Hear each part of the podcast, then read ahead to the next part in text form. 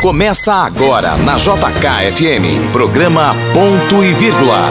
Apresentação Jorge Eduardo. Bom dia Brasília, hoje é domingo, dia 12 de junho, dia dos namorados. Você aí acordando ao lado da sua esposa. Já deu um beijinho nela? Um beijinho nela agora, caprichado. Ela merece, ela tem feito tudo para você ser uma pessoa melhor. Já deu um beijo na sua namorada, aquela que ainda não é sua esposa Dá um beijinho nela também, dá um beijinho no seu companheiro, na sua companheira. Enfim, parabéns, hoje é o dia do amor. O amor está no ar. O amor é o que manda, dia de coraçõezinhos. É, e o Dia dos Namorados é um dia bonito porque traz a gente esperança, traz a gente vontade de coisas diferentes, de viver é, um mundo diferente, né? Mas uma pena que a gente tenha muita dificuldade nesse nosso Brasilzão de é, viver é, momentos melhores. A gente está aí num ano muito complicado, num ano político muito complicado é, e ainda sob ameaça séria de uma pandemia. Uma pandemia que insiste em não ir embora.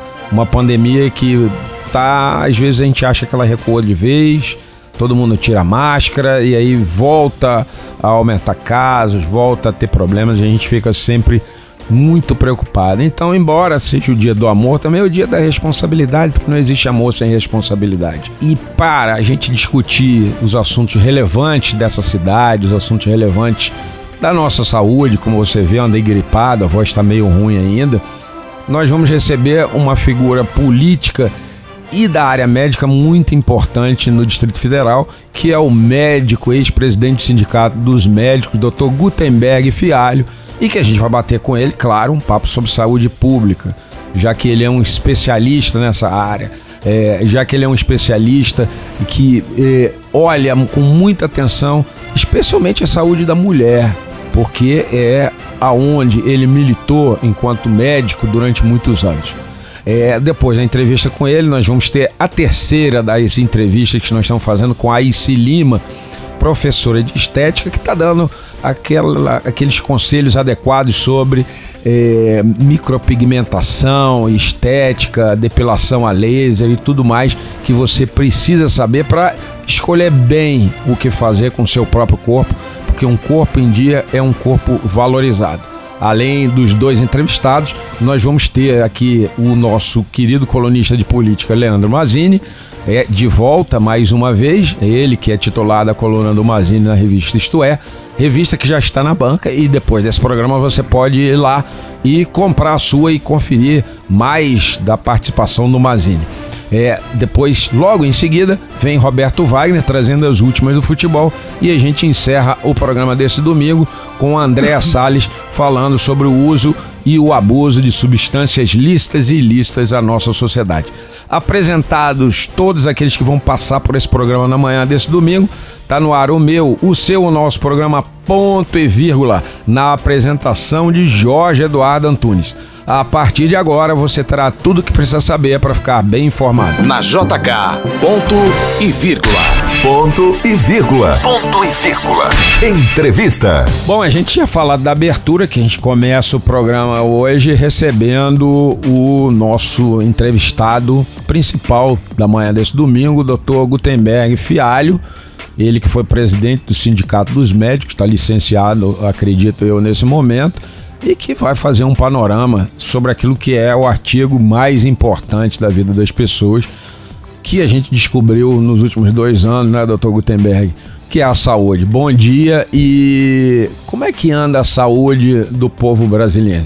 Bom dia, Jorge. Cumprimentar os ouvintes do da JKFM, do Ponto e Vírgula, né? E parabenizar os namorados e namorados, né? Uhum. Hoje, é, hoje é o dia de comemorar. Exatamente. Bem, falando de saúde, você que tem alguma complicação, uma comorbidade, comemore, mas vá com calma. É, vai devagar, não ultrapasse. Não exagere. Bem, é a saúde do Distrito Federal, como o sistema de saúde como um todo, tem uma série de dificuldades, uma série de, de problemas e que a gente precisa ter políticas públicas mais eficazes e com mais senso de urgência, porque os problemas da saúde não esperam. Portanto, nós precisamos, primeiro, comprometimento, investimento e senso de urgência na saúde. É, essa, essa questão do comprometimento do senso de urgência, eu acho que a gente de fato tem de pensar em todos os níveis. A gente assistiu aí, nesses últimos três anos e meio, para ser mais preciso, é, um problema que me pareceu se repetir aqui em Brasília, é, tanto na esfera nacional quanto na esfera local, muito recorrente, que é a troca das cabeças que gerem a saúde. É, a Secretaria de Saúde teve muitas mudanças e, ao mesmo tempo, o Ministério da Saúde teve praticamente um rodízio, no mesmo sentido, é, de ministros da saúde. Isso complicou a vida da gente, doutor Gutenberg, no meio de pandemia, no meio de uma crise sem precedente na história da saúde pública mundial e, especialmente, no último século na saúde pública do Brasil? Não tenha dúvida que a mudança do comando na área da saúde é um desastre, né? Até porque se tem um péssimo hábito de não dar continuidade aos programas que foram elaborados e estão em andamento. Costumam não incentivar ou até acabar com os programas do antecessor. Na área federal nós tivemos no início com Mandetta, médico, um bom gestor, ia bem, começou a aparecer os problemas, saiu e entra o Nelson Tais o Nelson Tachi, que por questões de, de autonomia não demorou um mês no cargo, e depois entrou o general é, Pazuello. Pazuello. Não é médico, não, não conhece da área, não conhece o processo de trabalho, não conhece das, políticas públicas. E a frase é uma só. Em época de guerra, general de guerra. Em época de paz, general de paz. Portanto, você não pode colocar numa crise epidêmica como que nós passamos, a maior crise sanitária dos últimos 100 anos, alguém que não é da área, alguém que não entende. Ah, não, ele tem bons assessores. Bons assessores é uma coisa. O discernimento para saber se o assessor está propondo é cabível ou não é outro. E quem não é médico, quem não é da área, não tem esse discernimento. Portanto, essa história de dizer que não, não precisa ser da área para ser gestor de uma área importante como é a saúde, é coisa de, de, de, de quem é corporativista. Né? É, da, a, área da saúde é uma das áreas onde o, o, o gestor tem que ser da área, tem que ser especialista com formação em administração, senão as coisas não andam. E aqui no Distrito Federal, nós tivemos, nós chegamos aqui ao final do quarto ano de governo, com quatro secretários, nenhum médico e ninguém de Brasília. Não conhece o sistema de saúde, não conhece nada da área, não conhece o processo de trabalho. Então o diagnóstico foi feito em dezembro. Quando se anunciou no início do governo, eu lembro que eu tive um jantar onde me apresentaram o ex-secretário, o primeiro secretário. Eu falei para os assessores do governo, não vai dar certo. Ah, mas você tem que ajudar, nós vamos fazer o que puder agora, não vai dar certo. Você está trazendo alguém de fora, não conhece a cidade, não conhece os profissionais, não conhece o processo de trabalho, não conhece o perfil sanitário da cidade e não deu certo. Chegamos agora em julho, em junho, é nomeado uma colega médica, até que fim, com uma boa formação em gestão, trabalhou na maioria das regionais, conhece o processo de trabalho, conhece, tem todos os prepostos para fazer uma boa gestão, ponto. Com seis meses. Não, não vai tem, dar, né? Não tem tempo hábil. Não, precisa gestão, precisa investimento, precisa contratar pessoal, tem, tem as dificuldades, os empecilhos, os impedimentos da legislação eleitoral. Portanto, eu lamento muito que a escolha certa tenha sido feita num, na época errada. Não dá mais tempo, por mais competente que seja a atual secretária de saúde que assumiu ontem. E realmente é. Sempre foi minha referência como futura secretária. Sempre, sempre, sempre, quem me perguntava dizia que uma das pessoas que podiam assumir a secretaria de saúde é a doutora Lucilene. Eu não sei por que demoraram tanto só que o momento é difícil, não há tempo, portanto não há muita coisa a fazer, a não ser evitar que se precarize mais. Se ela conseguir que a coisa piore mais, já fez uma boa gestão. O senhor falou então que finalmente o, o governo do Distrito Federal botou o, o, alguém com perfil de secretário. Alguém com, com, essa, com esse jeito de secretário e com entendimento de secretário. Exatamente. E aí eu tenho uma dúvida, que eu acho que é uma dúvida do cidadão. Existe a Secretaria de Saúde, e existe o Instituto de Gestão Estratégica de Saúde do, do Distrito Federal. eu acho que todo mundo acaba não entendendo quais são os dois papéis. É, é, é, seria realmente necessário o IGES, que não é nenhuma criação do governo Ibanez, né? Mas vem desde o governo Hollenberg, na época que era o Instituto de é, o Hospital de Base. Mas existe a necessidade desse instituto concomitante com a secretaria? Qual, qual é, é, é, o que, que há assim de vantagem para o cidadão ter um instituto de gestão e uma secretaria de saúde? E o que, que há de desvantagem? Não, vamos contextualizar. O Instituto de Gestão Estratégica, o IGES, ele se origina do Instituto Hospital de Base criado Isso. pelo Hollenberg no governo anterior. E por que o, o ex-governador criou o Instituto Hospital de Base?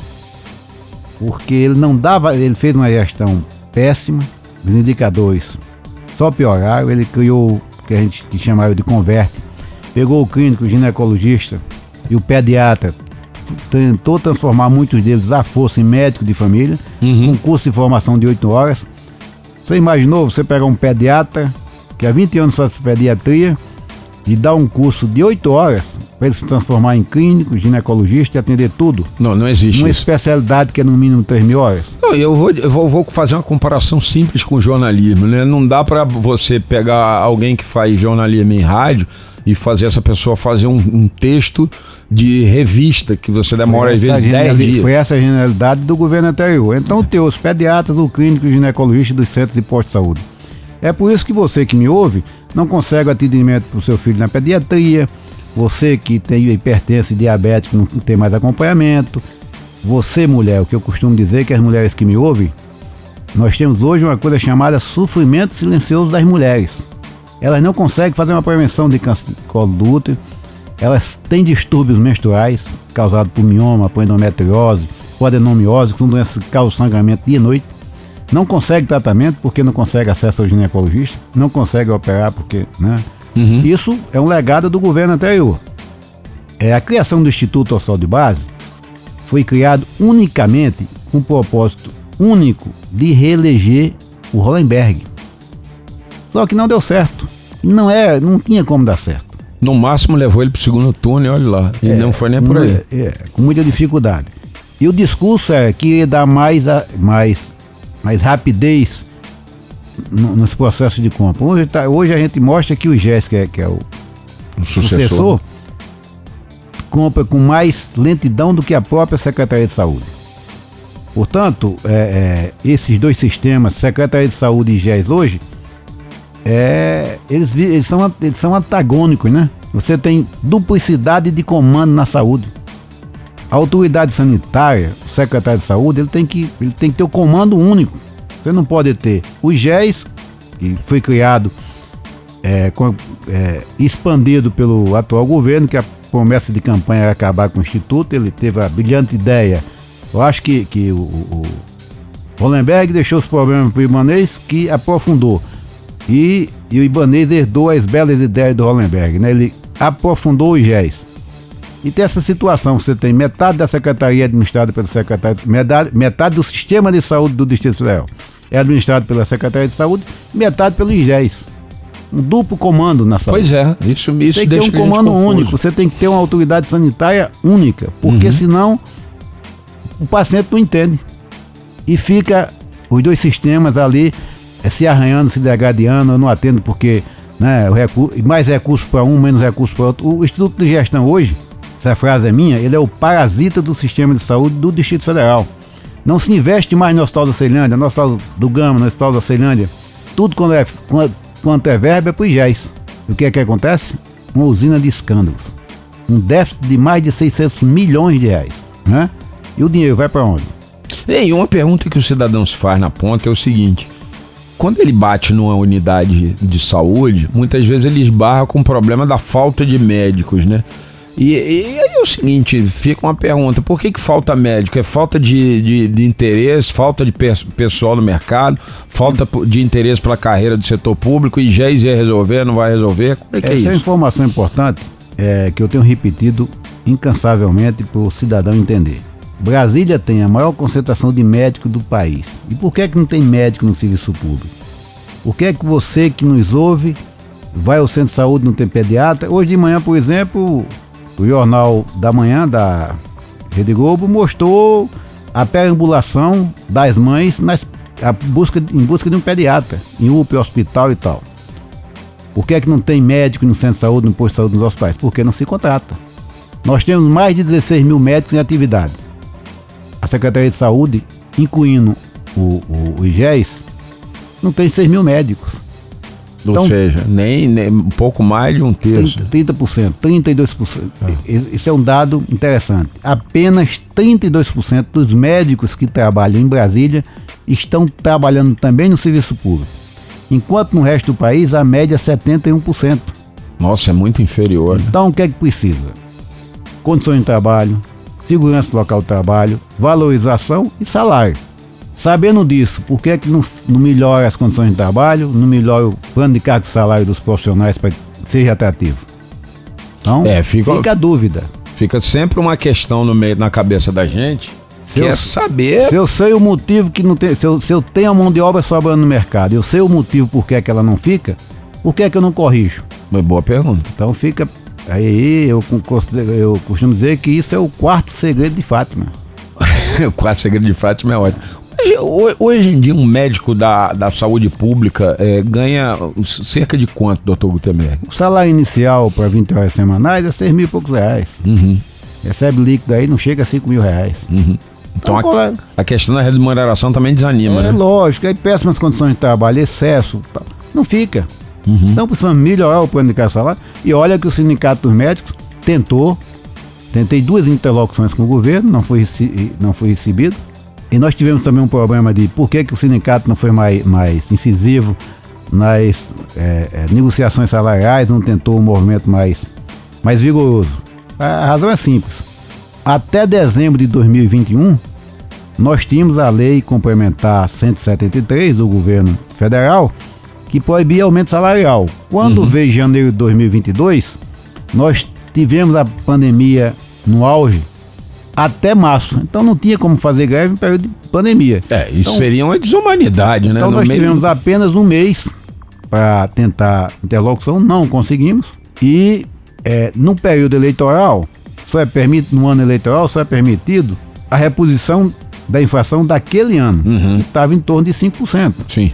Então não tinha sentido é, fazer uma greve, fazer um movimento mais vigoroso para brigar por 5%, que é irrelevante. Não vai ser 5% que vai fazer com que os médicos tenham interesse em trabalhar na fundação É e fato. seja atrativo. É fato. Que o senhor Então- falou aí em salário de 6,400, 5% de 6,400 vai dar 300 é, reais. 300 reais. Então não é, não, não, não, não valeria a pena tentar essa briga, até para não sacrificar mais ainda a população. Nós esperávamos que o governo tivesse consciência, tivesse os dados e soubesse do sofrimento que você está me ouvindo passa quando vai a um hospital, quando vai a um centro de saúde, um posto de saúde e não tem atendimento. O que nós esperamos é que o próximo governo faça um plano de cargos e salários, uma reestruturação do plano de cargos e salários da classe médica, para que você, paciente e cidadão que me ouve, não continue desassistido. Né? É necessário melhorar as condições de trabalho, segurança no local de trabalho, dotar os hospitais de insumo, de medicamentos. Eu costumo, Jorge, em alguns debates, em algumas conversas, quando me pergunta, doutor Gutenberg, qual a solução da saúde? Qual o seu plano? O que é que o senhor vai fazer? O básico. Primeiro vamos arrumar a casa, contratar profissional e dotar os hospitais de insumo, de medicamentos, de hortas, de hipóteses e tal. Depois a gente trata das questões mais complexas. Mas quando eu digo recursos humanos, falta auxiliar de enfermagem, falta enfermeiro, farmacêutico, farmacêutico, nutricionista, fisioterapeuta. É, nós temos leitos fechados por falta de profissional, Sim. por falta de auxiliar de enfermagem, por falta de enfermeiro. Se você contrata médico e não contrata auxiliar de enfermagem, não contrata enfermeiro, Também não vai resolver não vai resolver. Então a visão tem que ser, em termos de recursos humanos, tem que ser uma, uma visão universal. Nós temos, por exemplo, o HMIB, que é o principal hospital materno-infantil, de bandeira vermelha, quase todo dia. Pois é, eu vejo isso, bandeira vermelha. O que, que isso É, significa? criaram um- uma, uma- classificação de risco, Uhum. que é a bandeira vermelha quando o paciente está tá mal, está correndo risco de vida. Né? E aí o hospital só atende paciente morrendo, traduzindo no, no popular. Um absurdo. Então, às vezes, o paciente chega no hospital, numa situação menos grave, para ser atendido ele tem que piorar. Então hoje as recepções. É, isso é, É- isso é terrível, é terrível, é e como é que resolve isso? Qual a alternativa para isso? É terrível. Hoje, na, na sistema de saúde do Distrito Federal, o paciente tem que chegar pouco grave para se agravar, ter risco de morrer na recepção do hospital para ser atendido. Qual a solução? Contratar mais profissionais Uhum. e dotar os hospitais de, de, de insumo.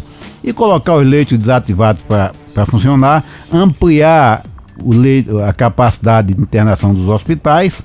Agora, como? Construindo UPA ou construindo hospital sem contratar profissionais? O que está sendo feito na prática?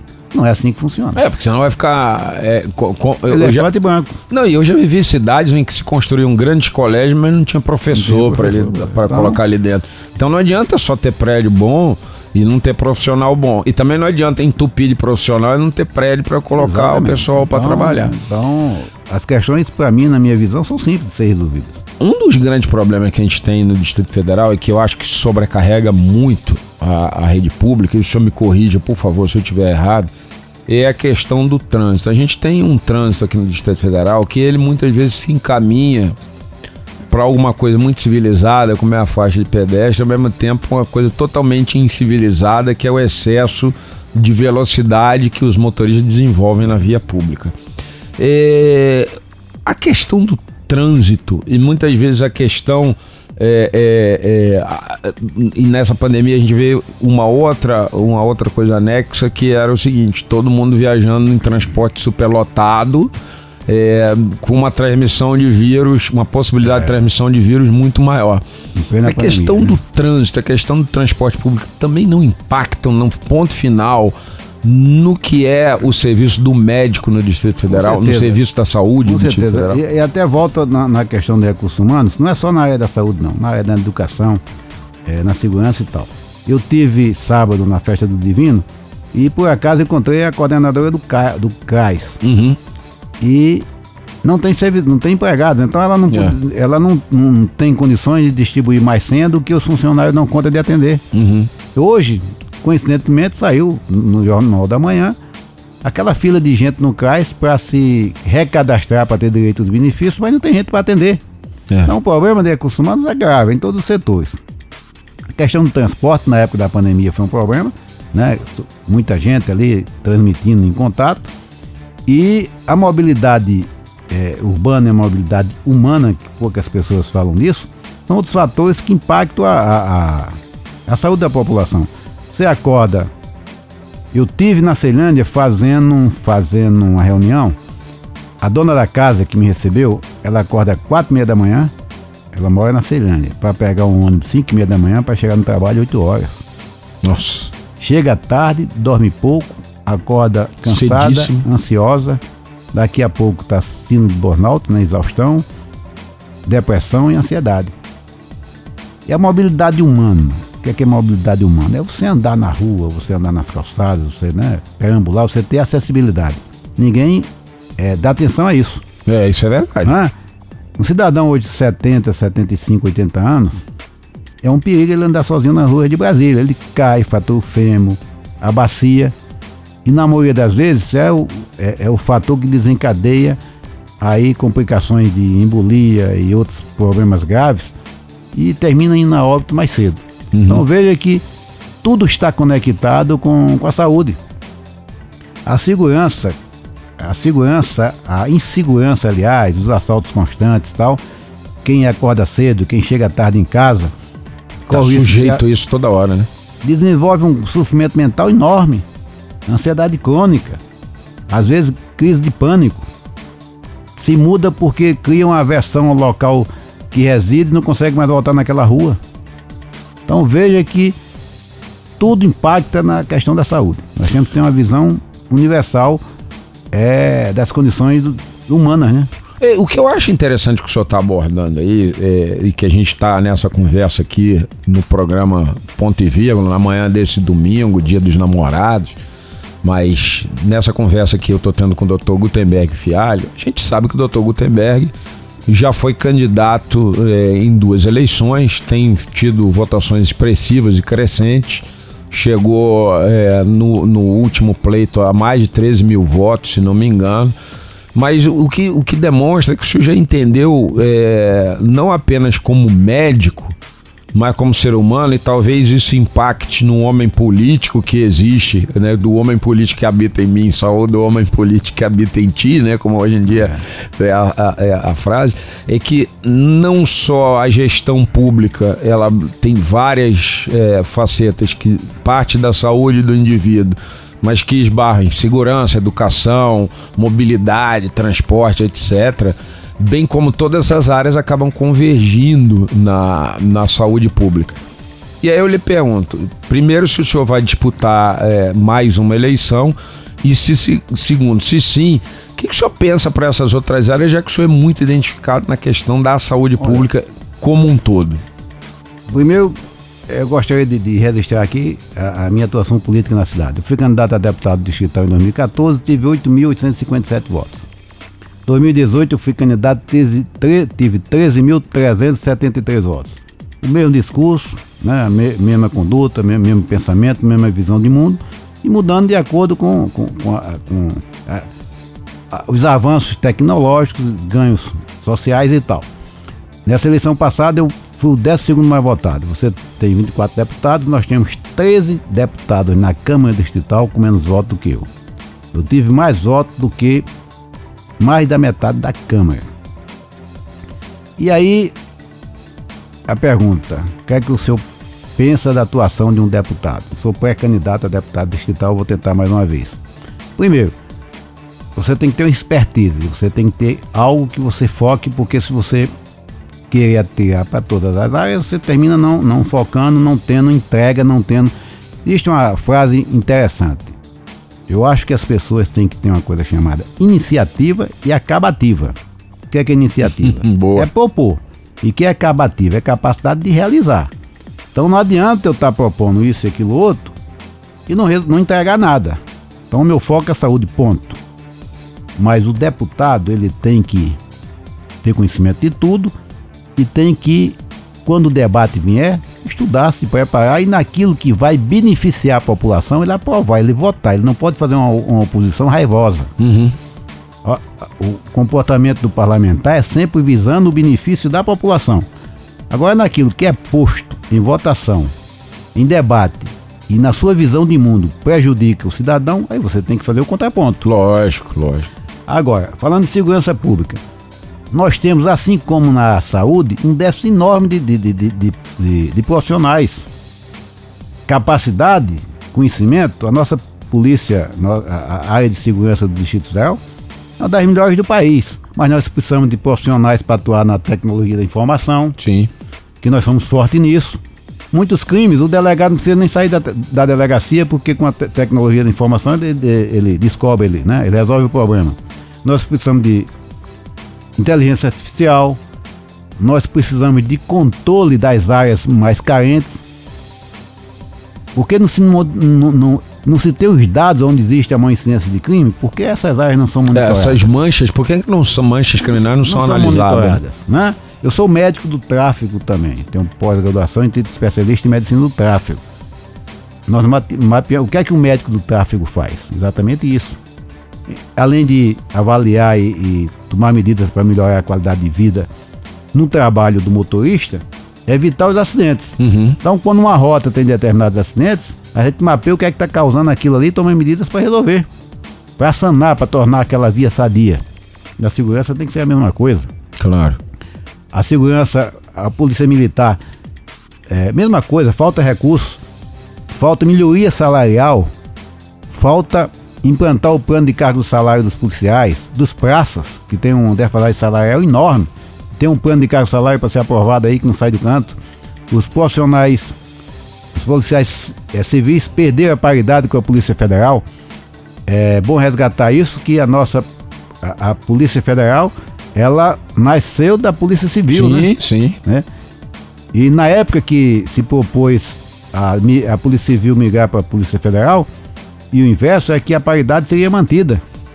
E o governo do governo anterior para esse se quebrou essa paridade, essa tradição uhum. e essa necessidade, porque nós estamos perdendo, assim como tem médico com 10, 15 anos, saindo da Secretaria de Saúde, pedindo demissão, pedindo retratação de 20, de 40 para 20 horas, Nós estamos perdendo também a inteligência da polícia. Educação. Problema. Mesma coisa com o professor, né? Mesma coisa com o professor. Desvalorizado, salário baixo. A estrutura arquitetônica das escolas mal Também não, mal mal conservadas. Eu costumo dizer que a saúde tem que estar perto do cidadão. Não vamos construir um hospital, um hospital, A cada quadra, por exemplo, que não é, não é factível. mas você tem que ter um hospital geral em cada regional, né? Uhum. Centro de saúde, posto de saúde, tem que ter pediatra ginecologista, tudo ali perto. A educação também está perto. Não tem como uma criança estudar 3, 4, 5, 10 quilômetros longe de casa. É. A família não tem recurso, não tem tempo, tem que acordar de madrugada para trabalhar. E outro fenômeno que eu não sei, eu acho que só existe no Distrito Federal, como é que alguém, você que me ouve, imagina aí, como é que alguém consegue ser professor temporário 15, 20 anos seguidos? Pois é, isso é. é- Agora mesmo os jornais estão anunciando abertura de contrato de professor temporário, isso é um- uma agressão. Tem- por que, que não tem concurso efetivo? Pois é. É uma O que- pergunta a, a ser respondida por vários governadores. E vejo o absurdo. Eu sou professor temporário, faço concurso, não sou aprovado, mas em seguida sou contratado como professor temporário. Que, É, que coisa é essa? Que, que é, é isso? se eu não servia para definitivo, como é que eu sirvo para temporário? Isso é, isso é a jabuticaba do Distrito Federal. É. Então tem muita coisa pra gente, coisa simples que não se resolve porque não quer. Uhum. E aí, mobilidade urbana também é a mesma coisa. Você vê, tem que expandir o metrô, né? Que na época foi criado, eh, foi até desproporcional, mas hoje tem vários ramos do metrô que não foram consolidados ainda. É, só vê que ele não chega na Asa Norte, não chega Sobradinho, não chega Planaltino. É, hoje de manhã, quem assistiu a- a- o noticiário, de manhã eu estava fazendo minha esteira lá e tá lá uma fila enorme de alunos para o NB. Não tinha ônibus suficiente, os alunos não chegaram, chegaram hoje tudo atrasado. Não se sabia que as aulas presenciais da UNB voltavam hoje? Por que, que a Secretaria de Transporte não providenciou transporte suficiente? Ou de, de repente é, o reitor resolveu ontem de madrugada anunciar que Que ia começar, Não. né? Surpresa. falta muita falta proatividade. O gestor público ele tem que estar sempre na frente e não ser demandado. Porque quando ele é demandado, o cidadão sofre. E aí, pra gente encerrar aqui a nossa conversa, já chegando aqui no tempo final da nossa primeira entrevista do programa de hoje, é, fica uma, uma, uma pergunta aqui é, que eu acho que é pertinente. O senhor falou aí que na eleição passada o senhor teve mais votos do que é, mais na metade da Câmara, dos distritais eleitos, e o que a gente não viu justamente foi um papel que é fundamental nos distritais. Os distri- distritais, os deputados distritais, eles têm a função de serem fiscalizadores do Estado, não importa se eles sejam do governo ou da oposição. Na sua opinião, essa casa legislativa que foi eleita em 2018 falhou na questão de fiscalização do poder público? Olha, quando o distrital vota contra a instalação de uma CPI para investigar desvio de verbas, ele vota contra, ele está votando contra a transparência. Uhum. Porque quem faz as coisas corretas, como manda os procedimentos corretos, como manda a legislação, como manda as recomendações, o correto é você abrir as contas para mostrar que é transparente e ter mais credibilidade. Quando você não faz, deixa uma interrogação no ar. Pois é. E, e- e essa interrogação na cabeça de boa parte da população do Distrito Federal ficou. Então eu acho que dessa legislatura, a, a gente já teve legislaturas muito mais complicadas, muito mais complexas, mas eu acho que dessa legislatura fica a sensação de que a gente não teve deputados fiscalizadores. E agora mesmo para encerrar, se eleito, o senhor pretende ser um deputado que vá efetivamente exercer fiscalização? E aí, junto uma outra subpergunta. Se eleito e convidado para a Secretaria de Saúde, o senhor aceitaria? Olha, minha expertise, minha referência é saúde. Se as condições forem dadas, a administração da Secretaria de Saúde for dentro da minha visão de saúde pública, de políticas públicas, não tenha dúvidas. Agora, eu não vou é, ser secretário de saúde contrariando o que eu penso de políticas públicas. Isso aí Certo. pode ter certeza que eu vou continuarei na Câmara, continuarei eu em outras, em outras atividades da área da saúde, mas não implantando um sistema ou administrando um sistema público de saúde contrário a tudo que eu prego. Né? Terceirização, essa aqui. Tem várias formas de políticas públicas. Você pode até é, implantar alguma coisa, mas você não pode generalizar, você não pode universalizar. Isso é um erro, isso é um crime que onde aconteceu só causou sofrimento, aumento da inclusão, desvio de verba e corrupção. Então esse é um cuidado, meu amigo, que na hora de escolher seu deputado, você deve ter atenção, né? Olho vivo. Olho vivo. É, e esse é um ano decisivo para o país. E analisar o passado, o currículo, para que seu deputado não vire empregado do governador. Tá certo, esse foi o doutor Gutenberg Fialho falando aqui no nosso programa Ponto e Vírgula da Manhã deste domingo pela JKFM. JK, programa Ponto e Vírgula. E muito bem, como a gente prometeu na abertura do programa de hoje, nós vamos começar com a Aici Lima professora em estética, especialista em tratamentos com tecnologia laser de diodo e, e ND-IAG e responsável pelos protocolos estéticos da clínica U Laser, né? E a gente já conversou com ela nos últimos dois finais de semana. Ah, o primeiro a gente falou sobre depilação masculina e depois falamos sobre a depilação feminina. E agora eu queria abordar um outro assunto que ela é muito conhecedora que é a questão do, da tatuagem, da micropigmentação que a gente faz e se arrepende. Principalmente as mulheres, né? Que fazem muitas vezes micropigmentação, né? E, aí se dá as sobrancelhas e depois o resultado não fica bom, não é isso? Bom dia. Bom dia. É isso mesmo, Jorge. É, a gente tem visto que a micropigmentação tem crescido e tem aumentado muito. E hoje a procura maior está para despigmentar o que foi feito há anos atrás. Uhum. Uh, nós trabalhávamos com uma tecnologia que chamava até sobrancelha definitiva. Uhum. E aí era feito praticamente uma tatuagem na sobrancelha, né? Uhum. E hoje não. Hoje são com técnicas mais suaves, tintas melhores, com uma melhor tecnologia e uma camada mais superficial na pele. E a gente tem como resolver essas pessoas que estão insatisfeitas com uma micropigmentação antiga ou com uma micropigmentação com um design errado, uhum. que isso também acontece muito. E nós somos especialistas na despigmentação e reconstrução da sobrancelha. Olha que interessante. Então tem muita gente que faz um design, ou às vezes contrata um design fora, é, recebe uma promessa, mas na hora H o produto que vem, que é colocado, e é rosto, né? É, é, a face é o cartão de visita da gente, como eu costumo dizer. É, e, pra, e depois não sabe o que fazer, né? E tem umas sobrancelhas que parece até daqueles desenho Angry Birds, né? tem, tem umas sobrancelhas que mudam completamente a fisionomia. E a gente sabe que nossa sobrancelha, ela mexe muito com a harmonia do rosto, né? uhum. né? Então, se a minha sobrancelha não tiver harmoniosa com os meus olhares, com, com o meu perfil, realmente a gente muda até personalidade. E a gente tem visto muitas sobrancelhas grossas, escuras, com o tempo elas degradam para o azul, para o cinza. É, isso também muda de cor? Muda. Eu já peguei sobrancelhas praticamente pink. Por a erro. Fez, pre fez preto ou, ou Fez um preto e misturou muito pigmento e com o tempo ela ficou é pink, pink mesmo, um rosa, rosa choque. Gente, como é que pode um negócio desse? A gente fica chocado, né? É. Ouvir, ouvir. Ficou vermelha? Ficou. ficou é, a, a, tipo assim, Guaraná Jesus? Exatamente. E por conta de mistura de pigmento, e aí as pessoas não estão preparadas para saber se aquele paciente que ela está fazendo, se é uma pele quente, se é uma pele fria, não observa fototipo, sabe?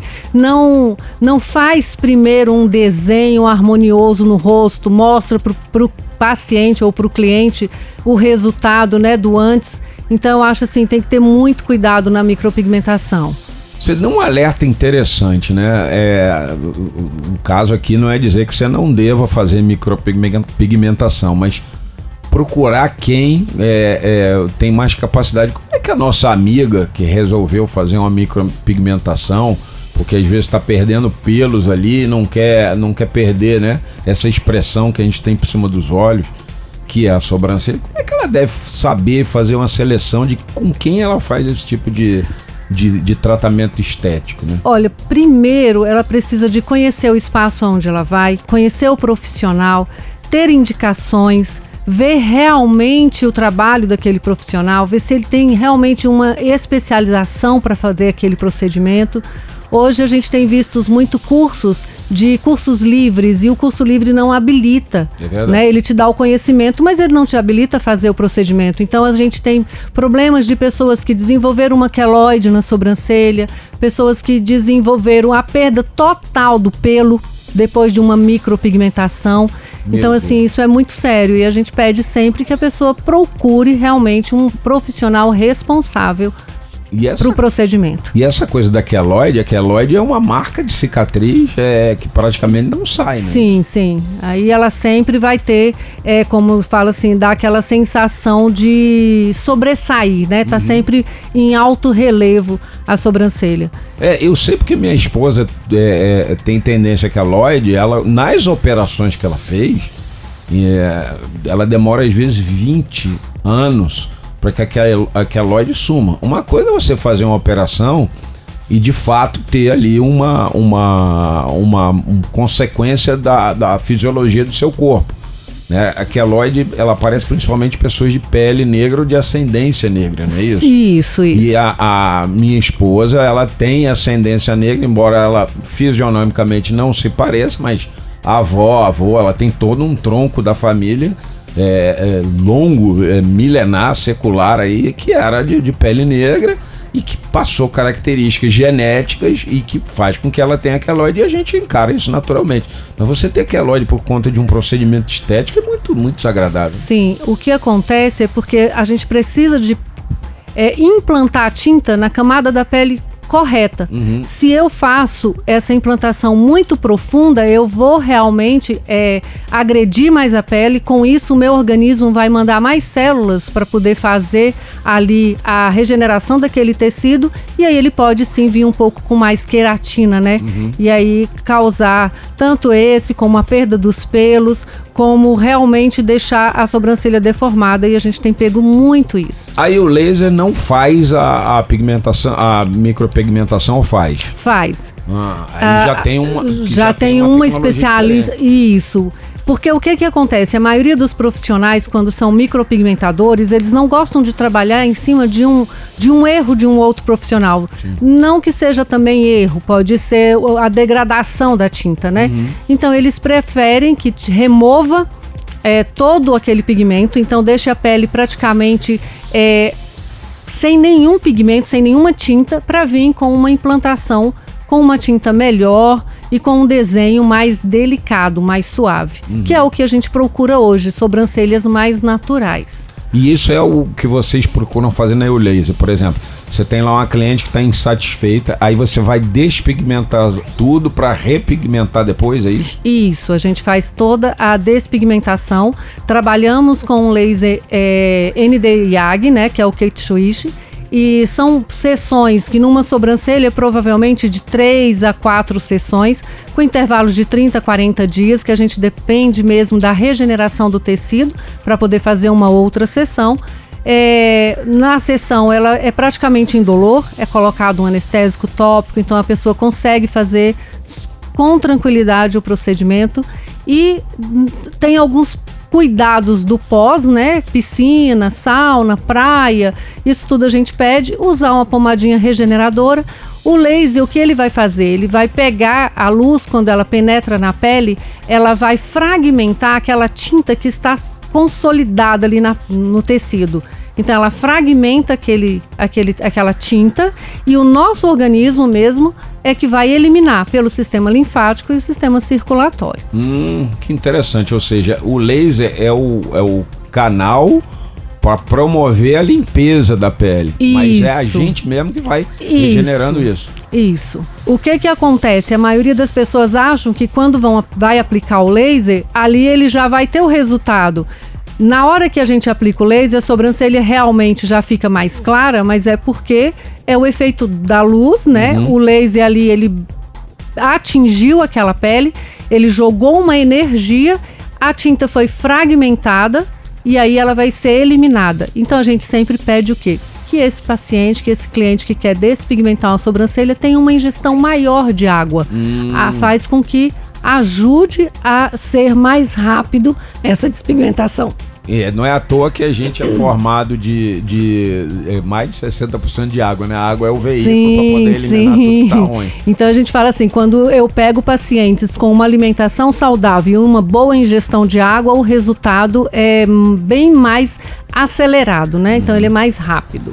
Entrando aqui na reta final desse nosso bate-papo de hoje, é, vocês também é, é, conseguem tirar tatuagens, mesmo, mesmo tatuagens mais antigas? Conseguimos sim é feito o procedimento também nas, nas tatuagens. A gente sabe que hoje a tatuagem tá aí, né? todo mundo querendo. Hoje todos, praticamente todas as pessoas têm, um, têm uma, duas tatuagens. Eu devo ser um dos raríssimos que não tem nenhum. É, antigamente era difícil encontrar, né? Hoje não. Hoje a gente toda ficha de anamnese que vai fazer, sempre tem alguém que tem tatuagem. E às vezes as pessoas fez, não gostou, não é mais o que ela quer, né? Não, não representa mais para ela aquele desenho não tem uma representativa, é, representação mais, então a gente tem como tirar. Evidentemente que tatuagens mais recentes eu consigo tirar com menos sessões. Uhum. Tatuagens mais antigas eu vou precisar de mais sessões porque eram usados é, pigmentos com um metal mais pesado, então era um material diferente. Entendi. Mas de seis anos para cá a gente consegue remover com mais facilidade do que as, as de 12, 13 anos passadas, né? Ou seja, é, meu amigo e minha amiga que tatuaram, por exemplo, o nome da namorada e o namoro ou o casamento não deu certo, tem solução agora, né? Tem solução. Eu falo que tatuagem agora, se você não quer, pode tirar. Então não precisa ser nada permanente mais. E é uma coisa incrível porque hoje em dia as pessoas têm tatuado o próprio rosto também, né? Que é algo que, que antigamente a gente via muito pouco, mesmo quando houve o boom das tatuagens, né? Essas tatuagens também, tal como a micropigmentação, suponho, são mais são, fáceis de apagar. Né? São, são. É, também acontece muito lábios, pessoas que micropigmentam os lábios e ele sai do desenho da boca, então esse também a gente consegue tirar. E quem faz a micropigmentação na área dos olhos, né, que faz lápis, faz é, o, o contorno e não ficou bom, borrou, degradou, tudo isso a gente consegue fazer. E tudo isso com a ajuda do laser, né? Lá na Eurolaser você tem aparelho de última geração para fazer isso. Sim, o nosso laser, ele é um Ink e é um, é um laser de ND-YAG, né? Uhum. Então eu consigo trabalhar muitas é, áreas com ele, não só despigmentação. É um laser que ele, eu posso programar ele para vários tratamentos. Que eu queria até conversar com você na próxima semana. Pronto. Pra gente falar sobre esses clareamentos e as remoções de manchas senis. Pronto. E esse aí me interessa, porque a minha mãozinha aqui, ó, aquela mãozinha que antigamente era lisinha, branquinha, agora já tá cheia de manchinha. É, você que também tá com eu, meu amigo e minha amiga. Se liga, semana que vem, eu e a Ici Lima estamos aqui, né, Ici? Sim, às 8 horas da manhã. Vamos falar sobre a remoção dessas manchinhas. Obrigado, Ici. Obrigada. E eu... o pessoal encontra o laser na CNB 14, lote 10, edifício Via Veneza, Taguatinga Norte. Então corre lá, você arrependeu da tatuagem, você tá com a micropigmentação no lábio, no contorno dos olhos ou na sobrancelha mal feita, dá para corrigir. Na hora a gente corrige. Então, Demora um pouco, é um processo, mas nada é permanente. Nada é permanente. Esse é o bom dos novos tempos. Você não vai ficar com algo que você não quer mais para sempre. E na sequência do papo aqui com a Ici Lima, nós vamos direto ao nosso amigo Leandro Mazini. Na JK, ponto e vírgula. Ponto e vírgula. Ponto e vírgula. Para entender a notícia. Mazini, você sabe, é nosso colunista de política, também é titular da coluna do Mazini na revista Isto É, já foi lá nas bancas comprar sua. Vai lá e compra agora. Coluna do Mazini lá.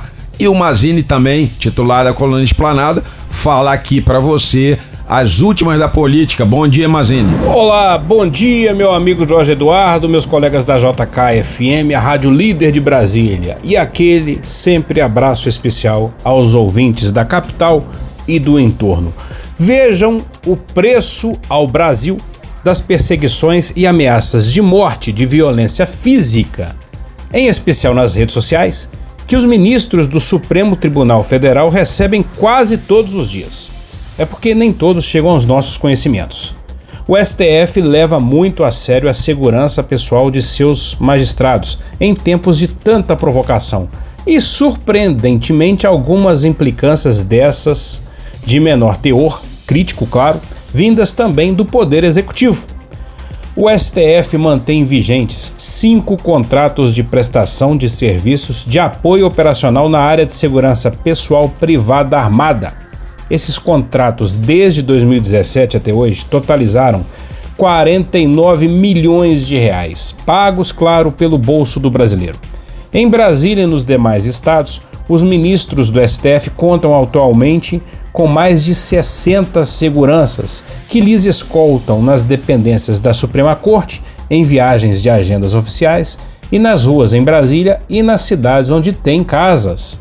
Isso conta em seguranças armados, com carros, além dos carros oficiais, seguindo ministros nas ruas, nas agendas em Brasília, nas cidades onde eles têm apartamentos, nas portas de suas casas, tudo conta. 49 milhões de cinco anos para cá do bolso do brasileiro. Por aqui no Brasil, uma leitura atenta à proposta de governo do então candidato Jair Bolsonaro em 2018, batizada de O Caminho da Prosperidade, mostra que dezenas de promessas não saíram do papel. O documento contém 81 páginas e logo na apresentação prometia um governo sem tomar lá da cá, sem acordos espúrios. Quase quatro anos depois, o Planalto virou refém do Centrão, o chamado, o famigerado bloco de partidos fisiológicos que descaradamente votam a favor do governo, a depender do número de cargos e verbas oficiais que recebem nas contas. O plano também falava em imprensa livre. Em 2020, como notório, foi revelado que o governo Bolsonaro fez monitoramento de jornalistas críticos à sua gestão. Nos últimos anos, inclusive, foram numerosos os ataques do próprio presidente a jornalísticas, em implicâncias e até chegando a falar em ameação de ameaçar de agressão física a um jornalista do jornal Globo. O então candidato Bolsonaro, lá em 2018, também jurou que faria os ajustes necessários para garantir o crescimento com a inflação abaixo e baixa e geração de empregos. Atualmente, como se sabe, o Brasil tem uma, a maior inflação dos últimos 26 anos. Com isso, às vésperas da eleição, os ministros palacianos correm para mostrar que o presidente da República tem dados positivos para apresentar já no início da campanha, cientes de que o PT do Lula da Silva, seu principal concorrente, vai bombardear Jair Bolsonaro os ministros ordenaram a colegas da esplanada que levantem tudo que já foi executado pelas pastas, principalmente na área social, para mostrar números de impacto num grande evento dentro do Palácio do Planalto, agora em julho. O chefe da Casa Civil, ministro Ciro Nogueira, está no comando dessa interface. Agora só, olha ontem, sábado, lá na Disney, o Bolsonaro, como se sabe, está nos Estados Unidos para a agenda oficial. Então o presidente que segue nos Estados Unidos deve voltar esse fim de semana, passou em Orlando, na Flórida, cidade sede da Disneylândia. Ele foi abrir um vice-consulado do governo brasileiro na terra da Disney World. O escritório, claro, vai auxiliar a turma brasileira que visita a Disney diariamente. O Brasil, gente, é o quarto país que mais manda turistas para o grande conhecido parque. Olha, do jeito que as coisas vão aqui no Brasil e com a situação do presidente, só faltou ele dar um passeio pelo parque, encontrar o Pateta e saudar. Oi, colega. E aqui eu fico, segue a novela da vida real, até domingo que vem, que fique tudo justo e perfeito para vocês todos. Tá certo, esse foi o nosso amigo Leandro Mazini aqui na manhã da sua JKFM. E direto vamos com o nosso colunista de futebol, Roberto Wagner. Na JK, ponto e vírgula. Robertinho, que faltou semana passada, você sabe, é craque aqui do programa Ponto e Vírgula e traz a análise do futebol brasileiro para você. Robertinho, hoje tem clássico da Série A na Série B, né? Vascão e Cruzeiro no Maracanã. Bom dia, Robertinho. Muito bom dia, bom dia, bom dia, Jorge. Bom dia, meu amigo ouvinte da JKFM, meu povo, minha pova, meu galero, minha galera, minha nação, minha galáxia inteira ligada aqui na 102.7 para falar de quê? Paixão Nacional. É ele o desejo de todo brasileiro, o futebol, Jorge. Calma, calma. É futebol que eu tô falando, Campeonato Brasileiro da Série A pegando fogo. animadíssimo depois de um sabadão daqueles.